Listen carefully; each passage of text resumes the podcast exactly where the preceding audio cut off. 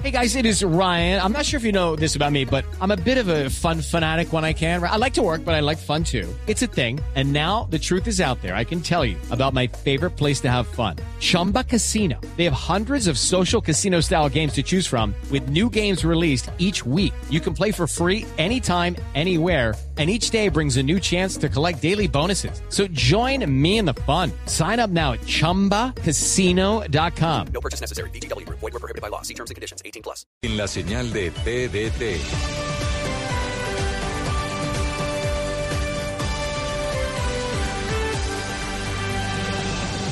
Blue Radio, la nueva alternativa. Este domingo en Encuentros Blue, la billetera. ¿Cómo hacemos realidad la abundancia? ¿De qué nos sirve ser espirituales? ¿Qué es la conciencia superior? Y muy buena música por cuenta de Nicolás Lozada. Música Sanación. Ya saben, en Encuentros Blue, para vivir bien, por Blue Radio y bluradio.com. La nueva alternativa. Padres con experiencia, padres nuevos, hijos únicos, con hermanos, abuelos que consienten, nietos que aprenden. Cada domingo vamos a construir un puente entre generaciones para que las familias crezcan y entre todos podamos cambiar el mundo. Generaciones Blue, un espacio del Blue Radio, con testimonios, guías, expertos e invitados que nos ayudarán a mejorar la vida en familia y las relaciones entre sus miembros. Generaciones Blue, este domingo a las 12 del día. Generaciones Blue, estamos cambiando el mundo de las familias colombianas por Blue Radio y bluradio.com. La nueva alternativa. Amigos, familia, algo para compartir. Déjame robarte un beso. Lo único que falta es la música. Los viernes y sábados en la noche, Blue Radio pone el ritmo para disfrutar del fin de semana con la mejor música. Blue Música, fin de semana. Viernes y sábado por Blue Radio y bluradio.com. La nueva alternativa. Para conocer una historia hay que investigar, hablar con los protagonistas, buscar todos los datos y recorrer paso a paso sus detalles. Todo con la ayuda de Los Informantes. El programa de periodismo investigativo de Caracol Televisión llega a Blue Radio. Espérelo todos los domingos después de Encuentros Blue. Los Informantes por Blue Radio y bluradio.com. La nueva alternativa. Voces y sonidos de Colombia y el mundo en Blue Radio y bluradio.com, porque la verdad es de todos. 12 del día, dos minutos. Muy buenas tardes, bienvenidos a las noticias. Mucha atención que en Bogotá volvieron a aparecer los polémicos murales de los falsos positivos. Esta vez la imagen que lleva la consigna ¿Quién dio la orden? Y en donde aparecen cinco generales de la República fue pintada en el centro de Bogotá también. Bueno, Oscar, pues resulta que volvió a aparecer este mural después de la censura, dicen las madres de Suacha, que se presentó sobre el sector de la calle 80. Recordemos este mural que desató la polémica por la actuación del ejército y la actuación de la policía muy cerca a la escuela militar de cadetes. Pues hablamos con Jacqueline Castillo, representante legal de este movimiento, que hoy volvieron a hacer el mural, pero esta vez en el Colombo americano de la 19 con cuarta porque no nos van a callar. La idea nuestra es que se va a seguir replicando este mural en todas partes del país, porque sabemos que esto fue en todo el territorio de Colombia que sucedió. Y les duele que les digamos la verdad y la, la verdad va a seguir siendo pública. 19, calle 19 con cuarta es donde va a aparecer o es en donde fue pintado nuevamente este polémico mural que recordemos pues generó también las reacciones de algunos eh, generales que decidieron poner una tutela a las personas y a los movimientos que crearon este mural porque dicen ellos que se les manchó el buen nombre. A esto también hizo referencia Jacqueline Castillo. Pues me parece eh, de todas maneras una falta de respeto y una revictimización nuevamente hacia nosotros porque a ellos les duele eso y ellos no pensaron en el dolor que nos estaban causando en el momento que metieron, cometieron estos hechos. Por ahora, Oscar, estamos pendientes de alguna posición o respuesta por parte del ejército, de la policía también si va a haber alguna actuación como ocurrió en el sector de la calle 80 y sobre todo de los generales implicados en este nuevo polémico mural. Muy bien, Damiani, volvemos a estar atentos lo que está pasando en el departamento del Cauca. A esta hora, familiares de la escolta de la Unidad Nacional de Protección, asesinado precisamente en zona rural de Suárez, reciben el cuerpo de el que fue- murió precisamente allí y pidieron a las autoridades que den con los responsables del asesinato. Además hay una pregunta que está haciendo la Defensoría a la Procuraduría qué pasó con las alertas que había lanzado sobre la situación de seguridad en el departamento del Cauca. Los detalles de lo último en esa zona del país. Víctor Tavares, buenas tardes. Oscar, buenas tardes. Hasta la sede de Medicina Legal en el sur de Cali acaban de llegar los seres queridos de Fabián Rivera Penagos, el escolta de la Unidad Nacional de Protección que fue secuestrado el pasado viernes en la noche y cuyo cuerpo sin vida fue encontrado ayer en Altamira, esto sector de Cerro Tijera, zona rural de Suárez, norte del Cauca. Entre lágrimas, doña María Eugenia Penagos, hermana, hermana de la víctima, clamó para que se haga justicia. Muy dura, la situación ha sido muy dura porque no nos esperábamos eso, porque una persona que no se metía con nadie, noble, humilde, dedicado a su trabajo y a su familia. No hemos tenido apoyo de nada, solo nosotros con nuestro dolor, con los amigos de nuestro pueblo, del centro poblado de San Francisco. En los próximos minutos el cuerpo de Fabián Rivera será entregado a sus familiares, quienes lo, llevarán hasta San Francisco en Toribío para cumplir con su sepelio. De otra parte, Oscar, la Defensoría del Pueblo en el Cauca le está pidiendo a la Procuraduría que investigue si no se han atendido las alertas tempranas emitidas por esa entidad ante la ola de crímenes en el norte del departamento, al tiempo que hacen acompañamiento permanente a las comunidades afectadas por los recientes asesinatos y amenazas en esa zona, Oscar. Muy bien, y precisamente qué está pasando en el departamento del Cauca luego que en la última semana fueron asesinadas 15 personas también. Bueno, pues hay que entender este fenómeno con la multiplicidad de actores armados que hay en la zona. Eh, hablamos eh, con un experto en seguridad, él es Néstor Rosanía, quien nos refleja un poco el panorama del difícil orden público que se presenta en esa región del suroccidente del país porque en este territorio encontramos los tres primeros eslabones de la cadena de las drogas ilícitas. Quiere decir desde el cultivo, los laboratorios y la salida a puerto por la costa pacífica caucana. Vamos a encontrar que hay una multiplicidad de grupos armados, bueno, Oscar, hay que entender también además la presencia, por ejemplo, de los carteles mexicanos. Allí está el cartel de Sinaloa y lo que nos ha podido decir fuentes de inteligencia es que resulta que entre estas dos organizaciones, los emisarios de los carteles mexicanos como el cartel de Sinaloa y algunos disidentes de las FARC están haciendo trueques a cambio de intereses oscuros, es decir, armas a cambio de coca. Y tras la votación del Consejo en Noticias de Bogotá que tumbó el plan de ordenamiento territorial propuesto por el alcalde Peñalosa, a la ciudad ahora le queda esperar la nueva propuesta que hará la alcaldesa Claudia López, quien ya anunció que se basará en la red del metro y el desarrollo sostenible. Los detalles, Diana Camacho.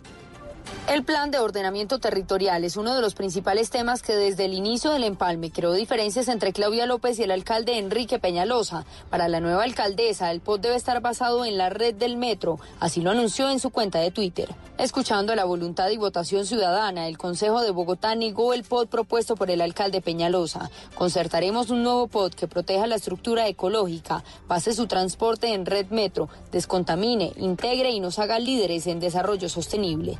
Según Antonio Navarro, coordinador de la Comisión de Empalme de Claudia López, hay varias propuestas del POT de Peñalosa que definitivamente van a ser modificadas. Definitivamente nada vamos a tocar, no vamos a tocar ni un peso de la reserva Vanderhamen y a la estructura geológica principal, eso definitivamente no, ni tampoco densificar tanto la ciudad cuando la población no es de 8 millones 200 mil habitantes. Sin embargo, también asegura que se van a utilizar algunos diseños y a construir sobre lo construido.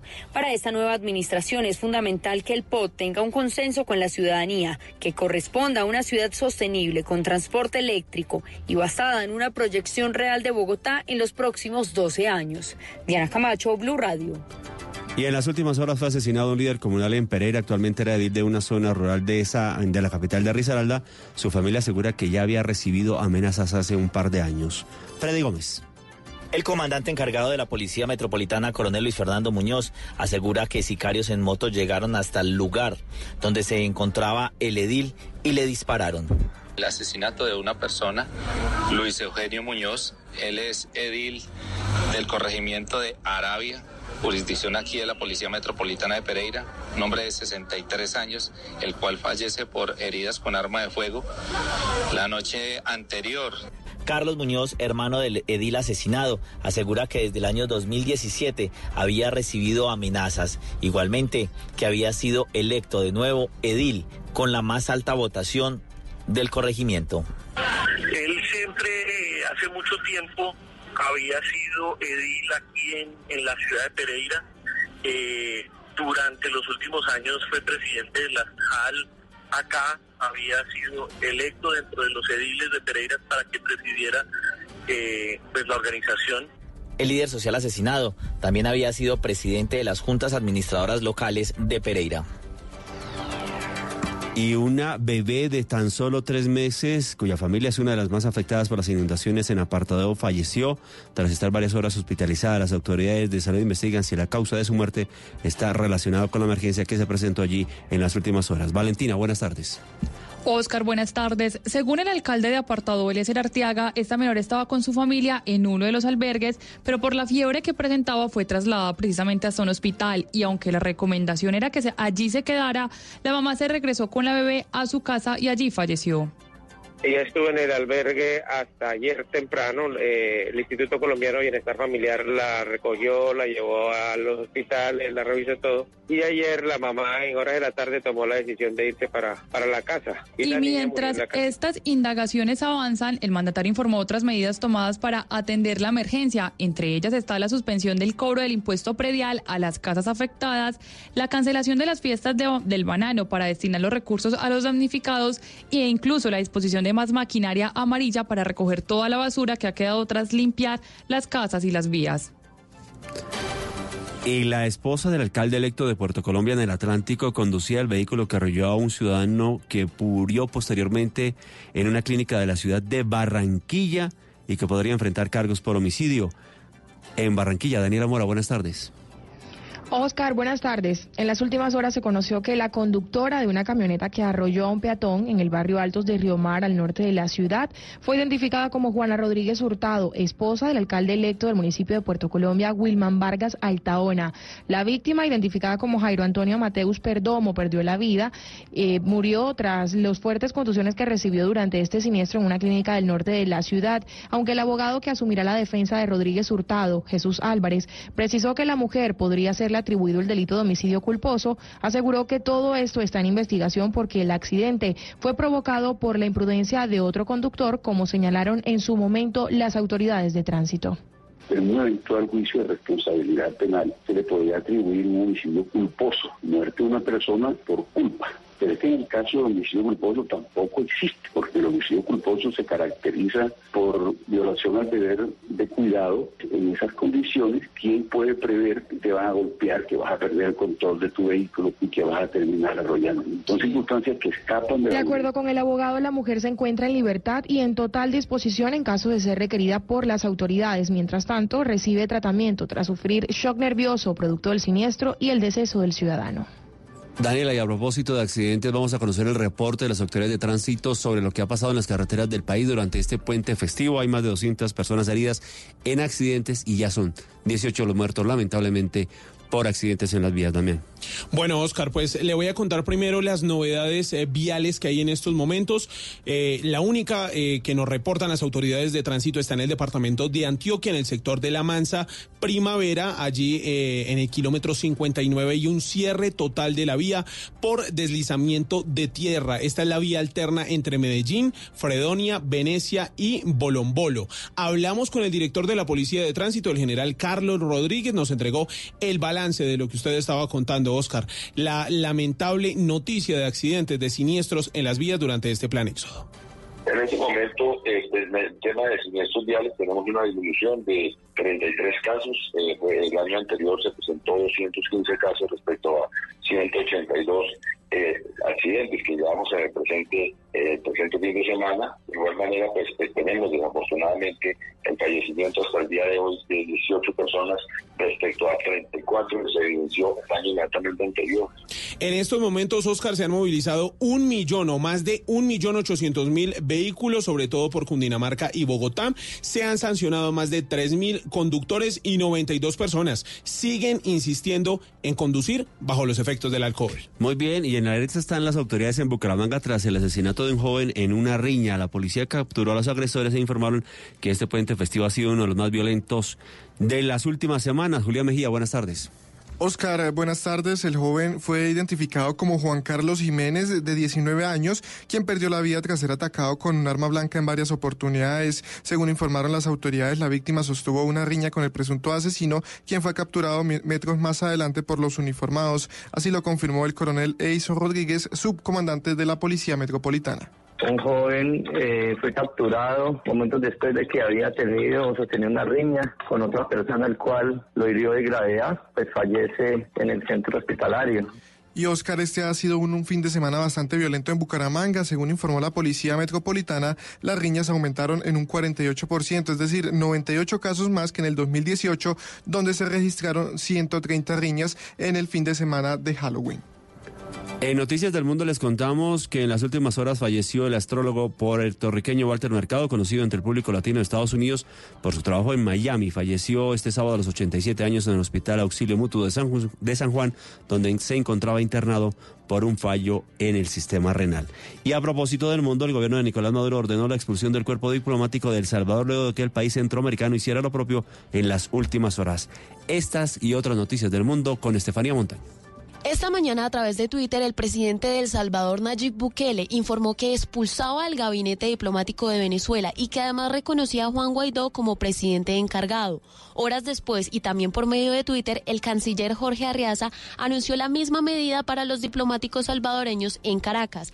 Ambos países dieron un plazo de 48 horas para que las delegaciones se vayan. Por otro lado en Bolivia también fueron 48 horas las que líderes de grupos cívicos bolivianos dieron al presidente Evo Morales Morales para que presente su renuncia o de lo contrario, el lunes por la noche se volverán a congregar para tomar determinaciones y garantizar que el mandatario se vaya. Los líderes aprovecharon para enviar una carta a las Fuerzas Armadas para que se unan a su lucha. Y en España, el líder popular Pablo Casado acusó a Pedro Sánchez, el presidente del gobierno español, de hacer coincidir las próximas elecciones con la violencia en Cataluña y además lo responsabiliza de los posibles incidentes que ocurran con la visita de la familia real mañana en Barcelona. En los deportes les contamos que Frank Fabra marcó doblete en la goleada de Boca en la Superliga Argentina y en Colombia tendremos nuevo equipo de ciclismo en categoría continental. El resumen de la jornada, Joana Quintero, buenas tardes. Hola Oscar, buenas tardes. Así es, eh, Boca Juniors goleó 5 por 1 al Arsenal de Sarandí con doblete del colombiano Frank Fabra, quien hace un año y medio tuvo una lesión de ligamento cruzado. Entre tanto, en Italia, Duan Zapata ha sido premiado como el jugador del mes de la escuadra de Bérgamo. Recordemos que Zapata por ahora está ausente de una lesión muscular y se presentó el nuevo equipo de ciclismo colombiano apoyado por el Ministerio del Deporte. Se trata de Colombia, Tierra de Atletas. Es un proyecto que abarcará las categorías femenina y masculina de las ramas prejuiciosas juvenil, juvenil sub-23 y élite. El equipo tiene licencia continental. Ampliación de esta y otras noticias en blurradio.com. Continúen con Generaciones Blue. Padres con experiencia, Padres nuevos, hijos únicos, hermanos, abuelos que consienten, nietos que aprenden. Vamos a construir un puente entre generaciones para que las familias crezcan y entre todos podamos cambiar el mundo. Aquí comienza Generaciones Blue, un espacio de Blue Radio con testimonios, guías, expertos e invitados que nos ayudarán a mejorar la vida en familia y las relaciones entre sus miembros. Generaciones Blue. Estamos cambiando el mundo de las familias colombianas por Blue Radio y bluradio.com. La nueva alternativa. Bendito tu corazón.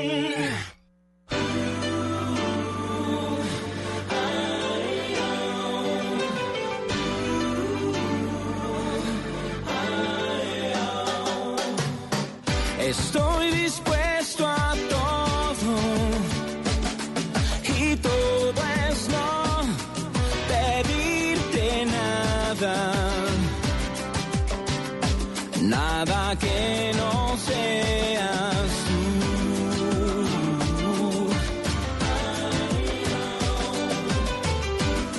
Muy buenas tardes, bienvenidos a Generaciones Blue y lo recibimos con música. Estamos escuchando a Alex Sintek con esta canción que se llama Bendito tu amor y lo estamos escuchando porque tiene que ver con nuestro tema del día. Nuestro tema del día, que hoy eh, tiene que ver con métodos de anticoncepción, pero hace algunas semanas, hace algunos meses les habíamos hablado ya de otros métodos anticonceptivos que existen en el mercado, tal vez los más comunes, pero hoy vamos a hablar de los métodos anticoncepción para hombres y por eso entra este hombre, Alex, Alex Intec, acá eh, a nuestro programa Generaciones Blue.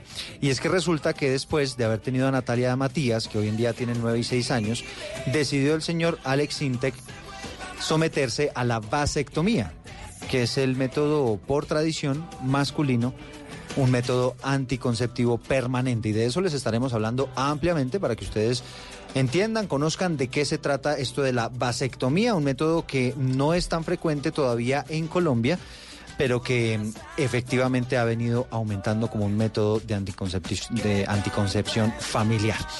Este es un espacio para la familia que construimos de la mano de ustedes. Eh, después de este espacio, después de hablar de la vasectomía, vamos a hablar sobre los métodos naturales, porque así usted no lo crea, también existen. La posibilidad de que usted pueda concebir o no a un bebé acudiendo al conocimiento de la mujer unos temas bien interesantes que les estamos proponiendo para esta tarde de domingo. Así que de esta manera les damos la bienvenida con Alex Inte, que esto que se llama Bendito tu amor.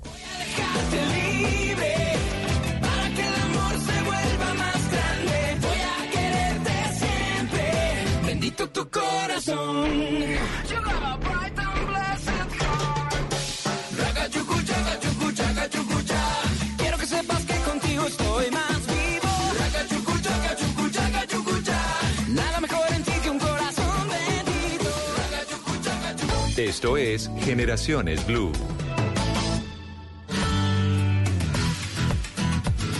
Cito cifras de Profamilia. Dice que durante el año pasado y en lo corrido de este se han realizado un total de 24.830 vasectomías, un procedimiento eh, que, se, que ha venido aumentando en Colombia, pero todavía esta tendencia está lejos de lo que podría ser.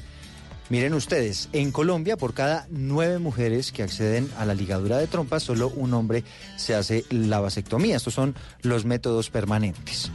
Y para hablar de este tema, pues tenemos dos invitados muy especiales. Comienzo saludándola a doctora Diana Torres, ella es uróloga experta de Profamilia y la saludo para que nos acompañe para hablar de este tema. Bienvenida. Gracias, Eduardo. Buenas tardes y buenas tardes a todos los oyentes de Blue Radio. Muchas gracias por la invitación. Bueno, muchísimas gracias. Y también vamos a estar con Jonathan Stack. Él es un cineasta, cofundador del movimiento Día Mundial de la Vasectomía.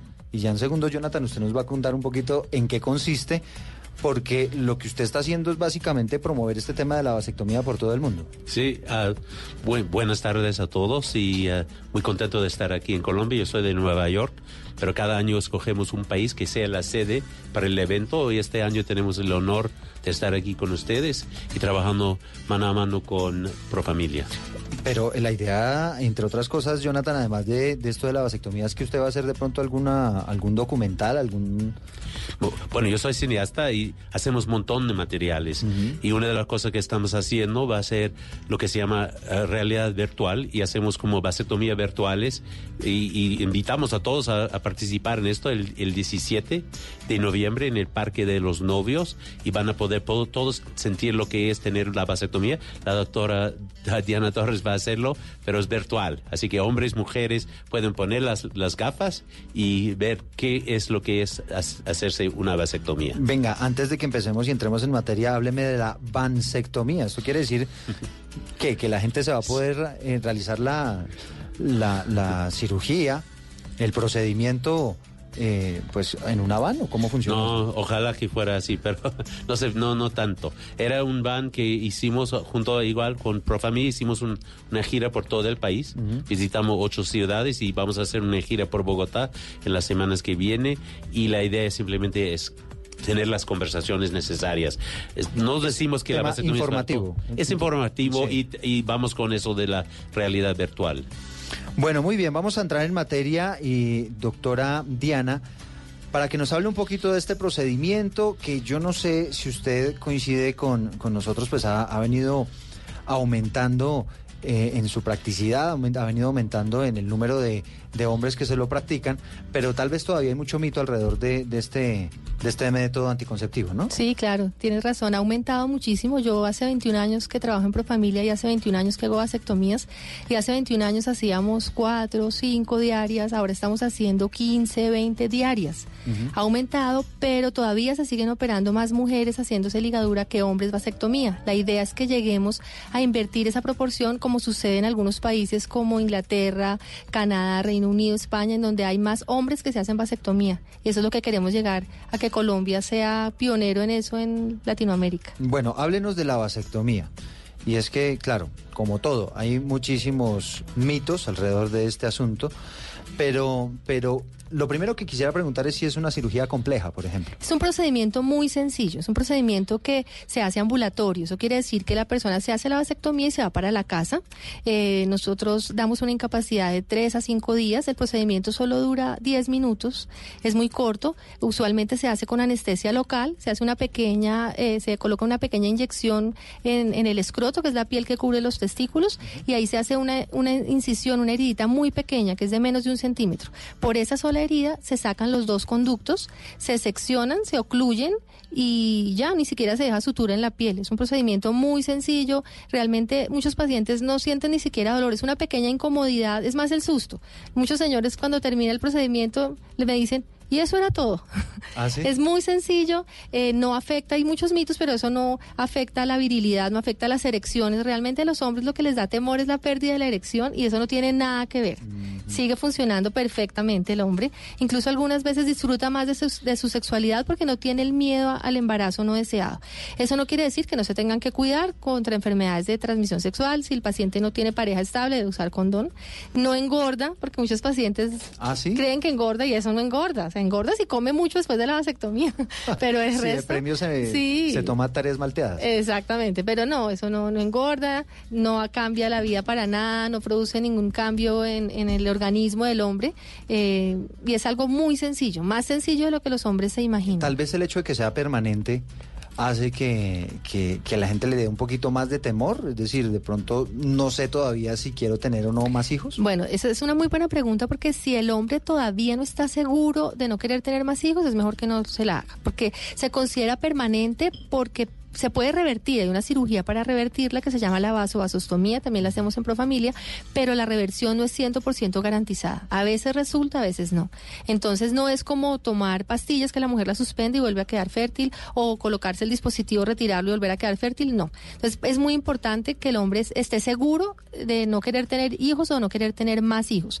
Eso no quiere decir que si la vida cambió y en 10 años se arrepintió, podría intentarse la reversión, pero no es seguro que sea exitosa. Por eso es muy importante que estén seguros de no querer tener más hijos en el momento en que toman la decisión. Bueno, ¿qué sensaciones para el hombre después de la cirugía? Y pues usted nos ha hablado, son unos cuidados más o menos de tres días, pero ¿esto produce dolor? Eh, ¿Es doloroso, digamos, después del procedimiento? No, realmente es lo que te digo, es una pequeña incomodidad. Es, es normal que sienta un poco sensible la zona de, de los testículos porque la cirugía es ahí, uh -huh. pero realmente lo que sienten a veces es un poquito de incomodidad un poquito de picaditas al, cruzar la pierna, al subir escaleras, pero pues se recomienda que el primer día lleguen a su casa, se acuesten tres, cuatro horas, se coloquen hielo cada dos horas por diez minutos los primeros tres días y tomar un analgésico cada ocho horas los primeros cinco días. Esos son los cuidados, no deben tener relaciones sexuales la primera semana y algo muy importante es que deben seguir planificando por tres meses después de la vasectomía, porque la esterilidad no es inmediata quedan espermatozoides que pegados del sitio en que se corta hacia afuera. Entonces deben esperar a que se evacúen esos espermatozoides y eso se demora alrededor de tres meses. Entonces hay un examen que se llama el espermograma, que es una muestra de semen que el hombre debe tomar a los tres meses de la vasectomía para que al microscopio los biólogos o microbiólogos revisen que ya no haya espermatozoides. Eso, ese, ese, ese, ese examen es bueno practicárselo también. Hay sí, es, debe practicarse. Es, es lo que hace que se pueda decir que la cirugía ya es efectiva, que ya no haya espermatozoides en el seno. O sea, esto dura por lo menos tres meses. Tres meses es la... la... Y para los hombres que son deportistas, eh, por ejemplo, volver a la actividad y demás. En una semana ya pueden hacer deporte, sí, eso no tiene no, problema. No, tiene, no, no siente incomodidad. No. Bueno, le pregunto ahora eh, a, a, nuestro cineasta de la mesa, a propósito, eh, Jonathan, de todo esto que usted ha venido desarrollando alrededor del mundo, y quisiera saber, bueno, ¿cómo le ha ido? Si, si, si hay más hombres que se están animando, ¿qué está pasando con este método? Ha sido fantástico, realmente comenzó el proyecto como una idea, tenía cuando estaba haciendo una película para el BBC sobre población en el planeta y descubrí que en el día que los hombres hacen la vasectomía es una cosa muy ter- mucha ternura. Siempre hablan de cariño de su mujer, de su familia, es como un acto de amor. Y yo dice, yo la idea era si podemos juntar estos actos individuales en un mo- movimiento colectivo. Y ahora estamos como 1200 doctores, que comenzó con un doctor, ya somos 1200 doctores en casi 50 países y van a realizar más que 20 mil vasectomías en todo el planeta. Y no es la cantidad de la vasectomía la más importante, es las conversaciones que tenemos para insistir que los hombres sean más responsables. No, no tiene que hacer vasectomía, pero debería ser mejor socio con tu, tu pareja, mejor parejo, alguien que com- comunica y, y- y toma responsabilidad. ¿Cuál es la base de ese discurso que ustedes promueven con los hombres? Es decir, eh, porque veo acá en, en los, en las anotaciones que tenemos de la actividad que usted ha venido desarrollando, y es que también se habla un poquito de control de natalidad mundial, ¿no?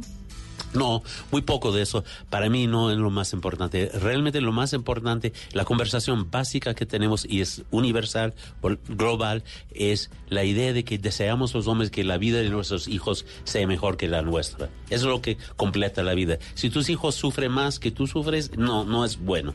Pero si ves que los hijos están mejor, eso es lo bu- bueno y todos sabemos que la- el número de hijos que tiene impacta tu capacidad de ofrecer a los hijos esa vida mejor. Y la tercera pregunta siempre es si quieren ser parte de la conversación, de la decisión del tamaño de la familia. Algunos no quieren ningunos, otros quieren tener cinco. A mí no me importa, simplemente eh, queremos inspirar ese diálogo, diálogo con su pareja. Pero, ¿y por qué eh, necesariamente el hecho de tener menos hijos los hace más felices? No necesariamente hace más felices, lo que lo hace un poquito más fácil cuidarlos a nivel que tú quieres. Es que es, es matemática, simplemente ser consciente del número. O sea, hablamos Eso- de un tema dinero, básicamente. No, es un tema de conciencia. Alguna gente prefiere tener dos otros quieren tener tres o cuatro. El dinero obviamente impacta la capacidad, pero lo más importante es que haga el número que te, te- a ti te acomoda y no lo dejas simplemente a que sea la responsabilidad de la mujer o que sea la responsabilidad de nadie, porque después vas a tener mucha responsabilidad y los hijos que no son cuidados, no son deseados, no son planeados, a veces no reciben el mismo tipo de cuidado que puede ser el, el contrario. Sí, Eh, también dentro del discurso eh, hay algo de, de- de este tema de, de igualdad de género, de, que el hombre también debería aportar en estos temas anticoncepción, Bueno. de anticoncepción. Es obvio que hoy día para cuidar un niño, para, ah, para crear un niño, requiere la participación del padre e hijo. Esos días de que la madre se queda en la casa y el padre trabaja, no, tenemos que trabajar juntos con nuestra ah, esposa o nuestra pareja para poder ofrecerle la vida que queremos. Y ese tipo de equidad de género no quiere decir que somos iguales en todo, es que, que somos socios para crear el mismo objetivo de, de- de ofrecer esa vida mejor a nuestros hijos. Y, y bueno, esas son las conversaciones. Este, nosotros tenemos responsabilidad de crear, de crear la vida y tenemos que cuidarlo también. Sí, aquí nos están haciendo una pregunta y tal vez hace parte de los mitos, doctora Diana, y es si es necesario tener hijos para poderse hacer la vasectomía. Pues uno en principio diría que no, pero, pero no sé por qué la gente se, se hace esa pregunta. Es una buena pregunta, pero es un derecho, eh, parte de los derechos sexuales y reproductivos es que uno puede decidir si quiere tener hijos y cuántos hijos puede tener. A uno nadie le puede decir que está bien tener uno o dos o tres o cinco. Eso es un derecho a, decidir. Hay personas que sienten que es mejor no tener hijos y es muy respetable. Lo, lo importante es que la persona que toma la decisión de la vasectomía tenga o no tenga hijos, esté segura de su decisión y no y sea mayor de edad. Eso es lo más importante. Sí, usted nos decía, bueno, esto es reversible, porque claro, uno eh, cuando está dudando sobre todo si quiere tener más hijos o, o no está seguro de un método que es permanente, ¿no? Porque es que la vida es muy larga. Pero usted nos dice que, que es reversible. ¿Qué tan complicada es la cirugía para revertirlo? O sea, se considera que puede ser reversible, pero no se cataloga como un método reversible porque no es seguro que la reversión vaya a ser O sea, exitosa. no quedó igual de... Pues que puede que no resulte la reversión. Es una Sí. cirugía para volver a conectar los conductos. puede que no quede igual de puede, fértil, ¿no? puede no resultar la cirugía, puede que ya no vuelva a ser fértil. Por eso se considera un método permanente, porque no se puede garantizar la reversión, y a diferencia de los otros métodos.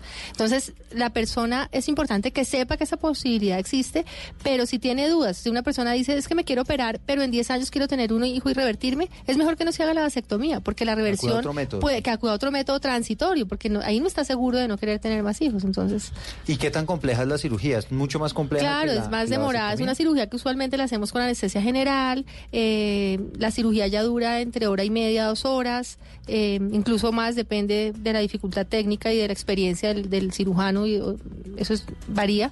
Y la incapacidad es de una semana y, y en esta cirugía de la reversión toca esperarse un mes para hacerse el espermograma y verificar si la cirugía resultó exitosa. Si no resultó exitosa, hay otros métodos para lograr fertilidad que ya son más complejos y costosos, que es hacer una biopsia de los testículos, sacar espermatozoides, sacarle óvulos a la mujer y hacer una fertilización asistida, eso se llama ICSI. Pero eso es mucho más costoso, entonces, y tampoco es garantizado que resulte.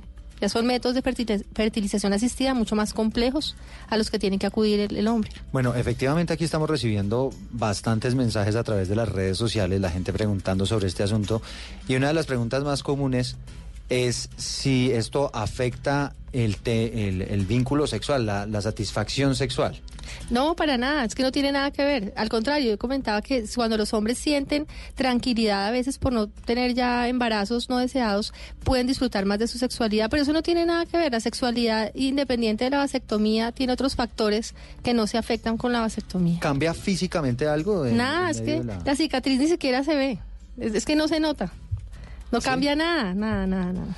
Bueno, participen en, en la pregunta que les queremos plantear a ustedes en Generaciones Blue en este mediodía. ¿Cree que la planificación familiar debería ser un tema tanto de hombres como mujeres? Apelando un poquito a lo que, a lo que hablábamos, Jonathan, ¿no? De, de qué tanto los dos deben aportar y hay quienes piensan que el hombre tal vez con este tema de la vasectomía pues puede aportar un poquito a este tema de la planificación familiar, ¿no? Bueno, yo quiero añadir algo. Yo, yo, yo hice mi vasectomía y el hecho de no tener que preocuparme de, de eso una vez que yo sabía que mi familia estaba completa era un alivio. Es como, como se olvida lo que es hacer el amor con su mujer y no preocuparse de, de- o no tener que cuidarse. Es algo muy, muy, muy lindo después de 20 años casados y saber que ya estaba terminado y, y eso fue algo muy importante. Yo creo que la, la conversación que tenemos eh, a base de nuestra fertilidad, de planificación familiar, es algo muy importante. Si puede tener esa conversación con su pareja, hay muchas otras conversaciones más difíciles como qué tipo de educación, cómo cuidarlos, todas las cosas que van a hacer. Y comienza con eso de, de, la, de, la fertilidad. Bueno, en, con el numeral Generaciones Blue, a través de nuestra cuenta arroba Blue Radio Co, allí puede participar, nos puede enviar comentarios y también puede participar en una encuesta que les estamos proponiendo con esa pregunta. ¿Cree que la planificación familiar debería ser un tema tanto de hombres como de mujeres? Para que nos contesten allí la encuesta. Jonathan, ¿a usted cómo le fue? ¿Cómo le fue con la cirugía? Usted me dice, me practicaron la, la vasectomía. Cuéntenos Bueno, su experiencia. Puede- decir que yo, yo era de los peores, más resistentes. En parte, la razón que hay un Día Mundial a la vasectomía... ¿Da un poquito de eh, miedo? Mucho miedo, estaba muy resistente, tan resistente que hice una película sobre el proceso de hacer mi vasectomía y, y, y estaba, y el doctor al final me dijo, tú no estás listo para la vasectomía, estás haciendo demasiadas preguntas.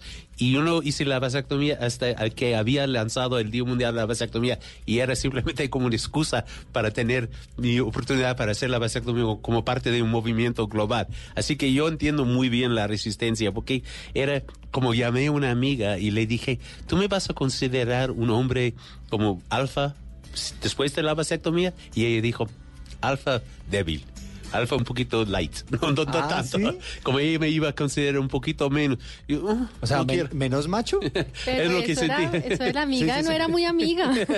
No, ella, ella estaba bromeando. Al final del día, mira, es, eso no tiene que ver. No, es, no eres hombre, la cantidad de hijos que tienes, la calidad de vida que ofreces a ellos y el ejemplo que das para tus hijos, para que vean que tú tomas la responsabilidad. No, no debe haber ninguna resistencia. Y el, 10 el 17 de noviembre pueden venir poner esas gafas y ver exactamente cómo es. Eso va a estar en el Parque de los Novios, van a estar los doctores, va a estar doctor Diana Torres, vienen cuatro, ah, tres horólogos del mundo que vienen para col- colaborar con ah, Profamilia y compartirlo. Y estamos haciendo vasectomías gratis para el ejército también, tam- como un ofrecimiento a ellos por, por lo que ellos hacen y demostrar que el machismo no es cuestión de no hacer responsable, es de ser más responsable. Bueno, pues allí que está la doctora Diana Torres. Oiga, una pregunta que se nos olvidó hacer y que nos la están... ¿Esto tiene algún costo?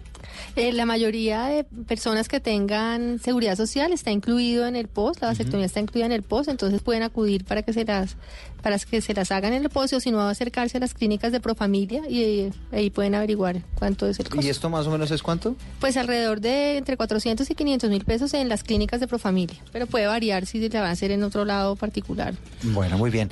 Es la doctora Diana Torres, uróloga experta de Profamilia, también Jonathan Stack, cineasta y cofundador del movimiento Día Mundial de la Vasectomía. Les agradezco enormemente haberles compartido con nosotros en este espacio de Generaciones Blue. Muchas gracias por la invitación y te esperamos en el Parque de los Novios para tu vasectomía virtual. Ay, bueno, y esa vasectomía virtual tiene... Ah, no, porque esto es solamente información. Esa no tiene costo. Es informativo. Si No hubiéramos traído hoy día, pero la radio no, eso con realidad virtual no funciona. Pero hay que saber que en México harán 8.000 vasectomías como parte de la celebración. Colombia no está ah, solo. Hay otros países que han hecho esto y eso, el 17 de noviembre, como dice la doctora, eso es el momento para aprender. Jonathan Stack, cineasta y cofundador del Movimiento Día Mundial de la Vasectomía. Vamos a hacer una pausa y regresamos en segundos. No se muevan porque venimos con otro método anticonceptivo que poco se conoce, el método natural. Ya les hablamos de qué se trata.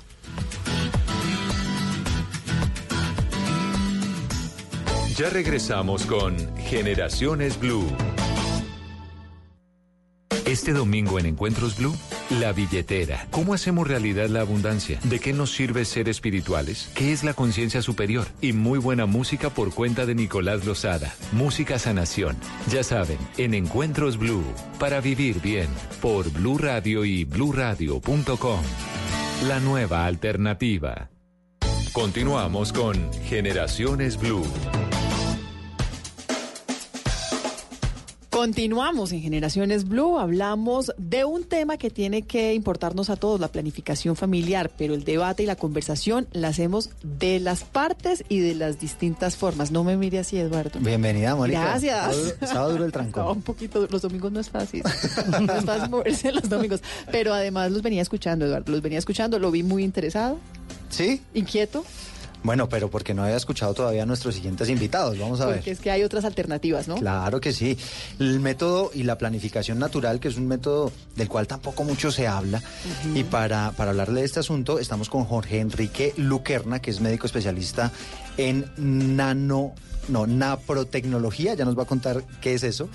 Y modelo Crichton para el cuidado de la fertilidad. Y María Carolina López, que es su esposa y que dedicó ahora su vida a promover todo este tema de los métodos naturales de planificación. Así es. Porque además es periodista. María pero terminó en esto. María Carolina y Jorge. Bueno, ahorita detrás de micrófonos hablábamos que la historia detrás de todo este proceso, eh, que los tienen ustedes ahora como voceros de un método que es el tradicional, es, es, es bien interesante. ¿Cuál es esa historia que hay detrás? Realmente es una historia de vida nuestra por un problema de fertilidad que teníamos. Y empezamos a llegar como a este método, que es un método muy interesante, es el Creighton Model System, que tiene una plataforma detrás, que es la naprotecnología, que ya Jorge les va a contar un poco qué es. Eh, y empezamos como a investigar un poco eh, unas opciones que no fueran con químicos y con todo este tema, pues que nosotros consideramos muy invasivo en el cuerpo de las mujeres. No es un secreto que a las mujeres nos, nos caen muy mal los anticonceptivos a muchas. Las hormonales. Las hormonas son unas cargas brutales, entonces muchas tenemos náuseas, eh, nos dan eh, vómitos, dolores de cabeza. Nos engordamos, nos Nos brotamos la piel, engordamos, un exacto. Entonces de- empezamos como esa exploración cuando tuvimos problemas para eh, quedar embarazados y a raíz de todo este tema descubrimos el Creighton Model System. Nos fuimos a Estados Unidos, hicimos como toda la, la, la investigación primero de qué era, qué era y después nos enamoró tanto, lo empezamos a usar. Eh, de hecho, me acaban de operar en Houston con este método. eh, porque aquí en Colombia no existe la tecnología. Yo tenía unos tumores en los ovarios y en el útero. Y aquí pues la respuesta era como toca quitar los ovarios, toca, no hay nada que hacer y pues en edad plena reproductiva uno dice, no, pues eso es perder como mi posibilidad de ser mamá. Y con esta tecnología eh, pues llevo 60 días de operada y aquí estoy perfecta, gracias a Dios. Bueno, doctor Juan Enrique, pues háblenos y explíquenos de, qué- de qué se trata. Bueno, primero que todo, muchas gracias por la invitación. Eh, la naprotecnología nace del modelo Creighton. El modelo Creighton es un modelo que se inventó un ginecólogo estadounidense llamado Thomas W. Hilgers. En la década de los 60, después de eh, crear los anticonceptivos orales, se dio paso a, a la, pues digamos que la- el libertinaje sexual, por así decirlo, eh, y el envenenamiento hormonal para las mujeres. ¿Qué Ujú. pasa hoy en día? Hoy en día muchos de los médicos para las mujeres que tienen síndrome ovario poliquístico, acné, endometriosis, adenomiosis, todo un, un montón de, de problemas ginecológicos, prescriben anticonceptivos orales, muchos de ellos para bloquear un eje hormonal que debe ser normal que se produce en las mujeres. Entonces ese eje hormonal muchas veces en las mujeres se altera por estrés, por situaciones de obesidad, sobrepeso, eh, resistencia a la insulina, muchos factores que pueden generar esas alteraciones hormonales. ¿Qué hacemos nosotros? Con el método Creighton nace la naprotecnología en, a, a mediados de los años 85, pues de los 80, con el modelo Creighton y con el Instituto San Pablo VI, que hoy en día está eh, pues, eh, radicado en los Estados Unidos, en Omaha, Nebraska, en cooperación con la Universidad de Creighton, en Omaha, Nebraska. Nuestro estudio y nuestra estandarización está eh, basada en todos los estándares estadounidenses. Y con esto podemos determinar que tratamos a la mujer y a la pareja como un ente individual. Es decir, las parejas que tienen alteraciones de la fertilidad no tienen pues unos problemas y no son las mismas que tenemos nosotros como pareja, por ejemplo. Entonces, el método nace primero en base al método Billings, que es un método de planificación familiar natural. Y eh, el doctor Thomas Hilgers, en cooperación con la Universidad de Creighton, empieza a estudiar y a darse cuenta de muchos patrones que se generan en la gráfica. Entonces nosotros ponemos el ciclo menstrual de la mujer sobre el papel y una vez esté en el papel empezamos a determinar primero las alteraciones que tiene la mujer. Hay mujeres que tienen ciclos cortos, hay mujeres que tienen ciclos largos, hay mujeres que tienen sangrado eh, muchos días del mes y no es normal. Entonces, con base en eso, empezamos a trabajar y a corregir todas las cosas y consideramos nuestra medicina como una medicina restaurativa. Pero Antes- si, si, si le entiendo bien, como para que tratemos de aterrizar un poco en Sí. qué consiste y de entenderlo, es que ustedes hacen un estudio personalizado y un mapa personalizado de los ciclos menstruales de la mujer. Y ahí a partir de ahí hacen una orientación eh, de, de- de- todo el proceso hormonal de la mujer para evitar un embarazo pero a través de, de un, de, un, de un procedimiento natural. Es, es como en resumen lo que lo que pasa. Es una orientación como como lo diríamos coloquialmente a las fechas a los a los momentos si se está buscando concebir o no para tener claridad de ese ciclo. Eso es lo que se hace como en ese acompañamiento es eficiente seguro Sí, es muy seguro. Tenemos pues, lo más importante es que es naturalmente seguro.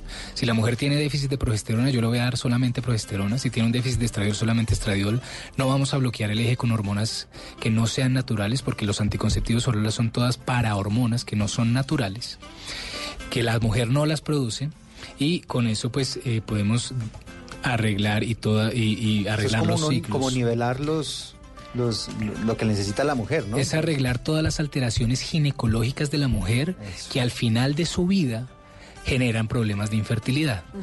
Pero para, para evitar el embarazo tenemos muy buenas efectividades también porque el método nació inicialmente como evitar el embarazo, o sea, con método de planificación. Con una buena adherencia, con un buen seguimiento juicioso, podemos tener efectividad hasta del 98.5%. Eso es Para bastante efectivo. embarazo. Bueno, ¿y cómo funciona entonces el método natural? Ahora sí entremos en materia. Listo. Eh, lo que les decía Jorge, ahora nos, nosotros pues tenemos un- una observación muy grande frente a las aplicaciones. Hoy en día hay muchas niñas jóvenes eh, planificando con aplicaciones del celular y eso es como si todas ovuláramos el mismo día, cosa que no pasa. Solamente el 13% de las mujeres tiene como esa regla de ovulación eh, cada 14 o cada 13 día. Entonces imagínate la cantidad de embarazos indeseados que se dan si se planifica de esa manera como tan ligera tratando de estandarizar a las mujeres. Este método funciona con una gráfica. Esto es tan fácil como tomarse una píldora diaria. Esto es, si uno viaja incluso lo puede meter en el fondo de la maleta. Son unas calcomanías de varios colores. Tiene eh, un color rojo que indica el ciclo menstrual, el momento en que inicia y el momento en que finaliza. Uno va poniendo eh, las calcomanías. Además es un, es un proyecto súper lindo porque tenemos familias donde los niños chiquitos pegan las calcomanías. O sea, la fertilidad ya dejó de ser un tema única y exclusivamente de la mujer. Se involucra la familia, se involucra el esposo. Y es muy lindo porque alguien nos decía un día riéndose, es que eh, yo me pongo una pijama de mameluco con patas hasta acá y mi marido ya sabe que a metros. O me pongo el baby doll sexy y ya sabe que hay luz verde. Pero esto lo lindo es que el marido está tan involucrado que las ventanas de fertilidad las conoce porque grafican entre los dos. Tenemos unas estampitas verdes que ya nos van generando, nos van mostrando los días secos en que la mujer, esto está basado en, el- en la observación de moco cervical. Todas las mujeres generamos un moco eh, que es supremamente necesario. El moco es el que coge los espermatozoides, los transporta hacia arriba. O sea que si una mujer, por ejemplo, que era mi caso personal, yo tenía muchos días secos, donde realmente no tenía cómo eh, hubiera un embarazo y esto se puede corregir con temas naturales como vitamina B6, como corrección de progesterona, que es lo que me están haciendo a mí en este momento.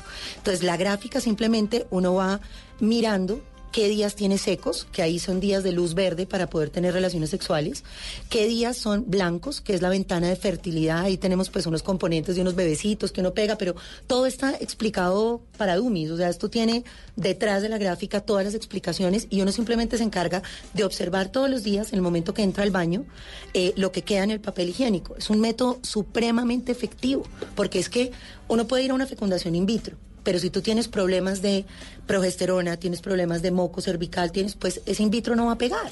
Es muy probable que A si mí no... me, me llama mucho la atención de este tema que uno no solamente debe pensar en, en, en este modelo como un tema de planificación, sino también de fecundación. Exacto. Si uno tiene claro su, su ciclo, pues sabe en qué momento puede ser el ideal para fecundar, pero también en cuál es el momento para evitar un embarazo si eso es lo que se quiere. Exacto. Y hay unos días dentro de, este- de esta ventana de fertilidad, hay unos días que se llaman días pico que son los días que tú sabes que vas a ser súper fértil.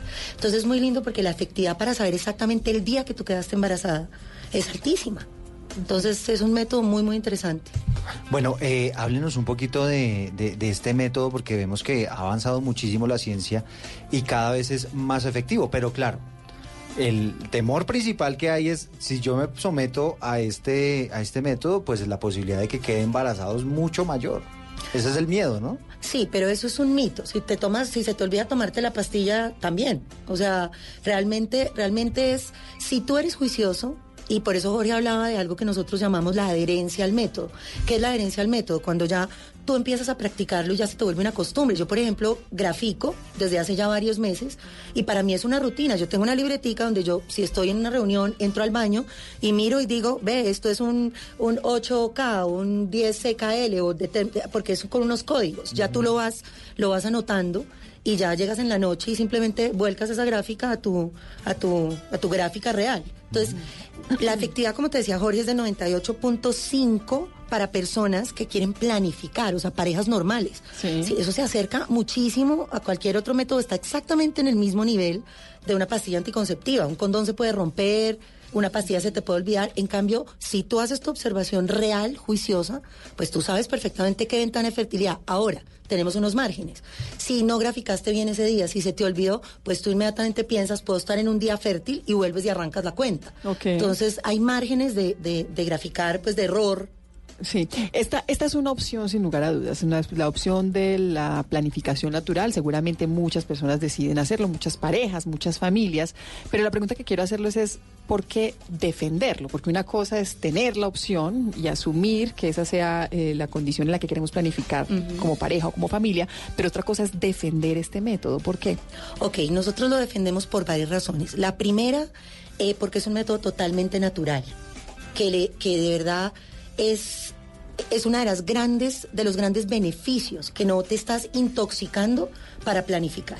Segundo, es un tema que involucra a la familia. Para nosotros eso es muy importante. Es, el esposo va a conocer realmente la fertilidad de su esposa. Tercero, sirve para detectar alteraciones de la fertilidad. Con este método se ha detectado cáncer, se han detectado eh, miomas, tumores, eh, temas de ovarios poliquísticos, endometriosis. O sea, es, es muy efectivo. Esto lo puede usar, como decimos nosotros, desde una monjita que no tenga relaciones sexuales hasta una mujer joven que esté en plena vida reproductiva. Lo cuarto es que es un método muy práctico y muy fácil de, de manejar. Una vez tú aprendes a, a pegar las calcomanías y todo, pues es tan fácil como cargarlo en tu cartera, no, no tiene realmente eh, ningún problema. Y no sé si tú quieras complementar algo ahí con el tema. Pues ahí lo que decía María Carolina, lo más importante es la paternidad responsable y cooperativa. La paternidad es de dos.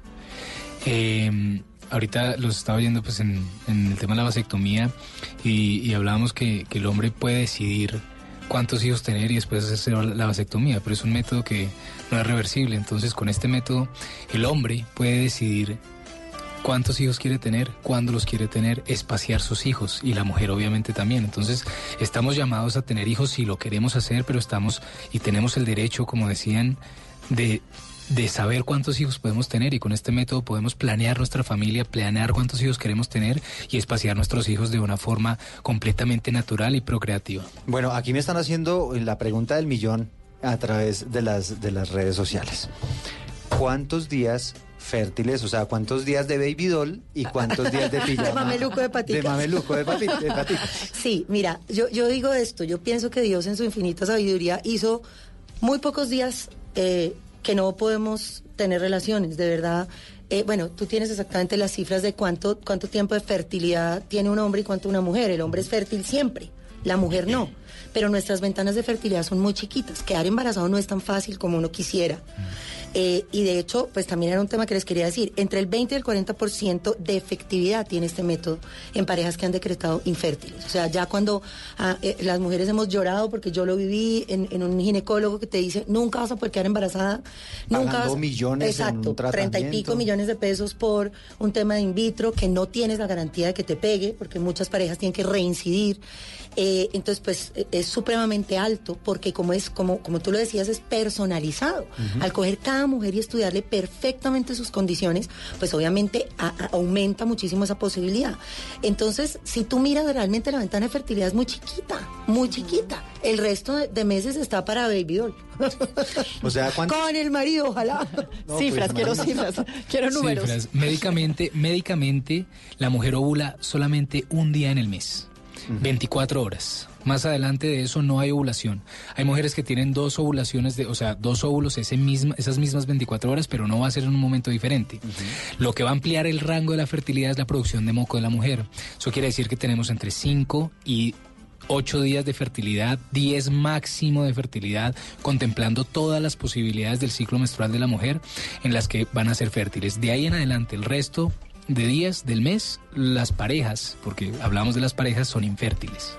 Bueno, ahí está. Ahí les tenemos los dos panoramas. Excelente posibilidad también, sí. De todas formas, lo que sí creo que es importante reflexionar en todo en torno a esto y que creo que ustedes lo han expuesto bien es que esto sí tiene que ser un tema tanto de hombres como de mujeres, Y pero de además pareja, de diálogo. pero además me parece que ellos lo llevan a la familia. Sí, y eso excelente. es bien interesante. Gracias, gracias No, por compartir ustedes. con nosotros ustedes, la muchas experiencia. gracias por la invitación. Jorge y María Carolina, muchas gracias. Bueno, ustedes mil gracias por la invitación.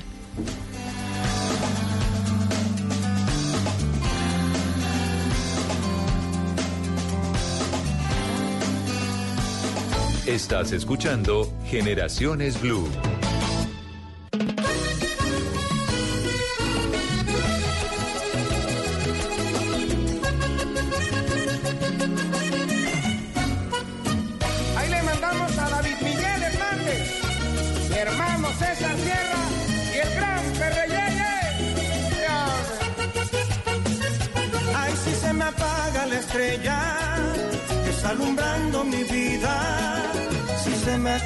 Los días, que no se cierren mis ojos nunca hasta que beses mis labios, linda. Voy caminando hacia el Bueno, ya, no, no hemos cerrado con Vallenato, la veo ahí en buena onda.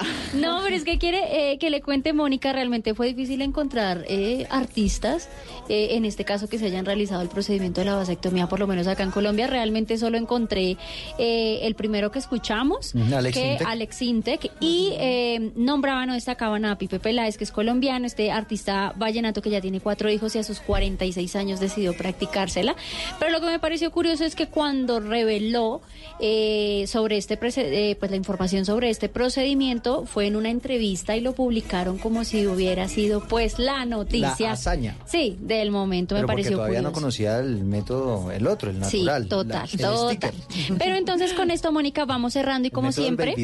Belvidol. Ay, Sí, no, sí, ay, sí. qué horror. El doctor Hilgers nos va a ahorcar.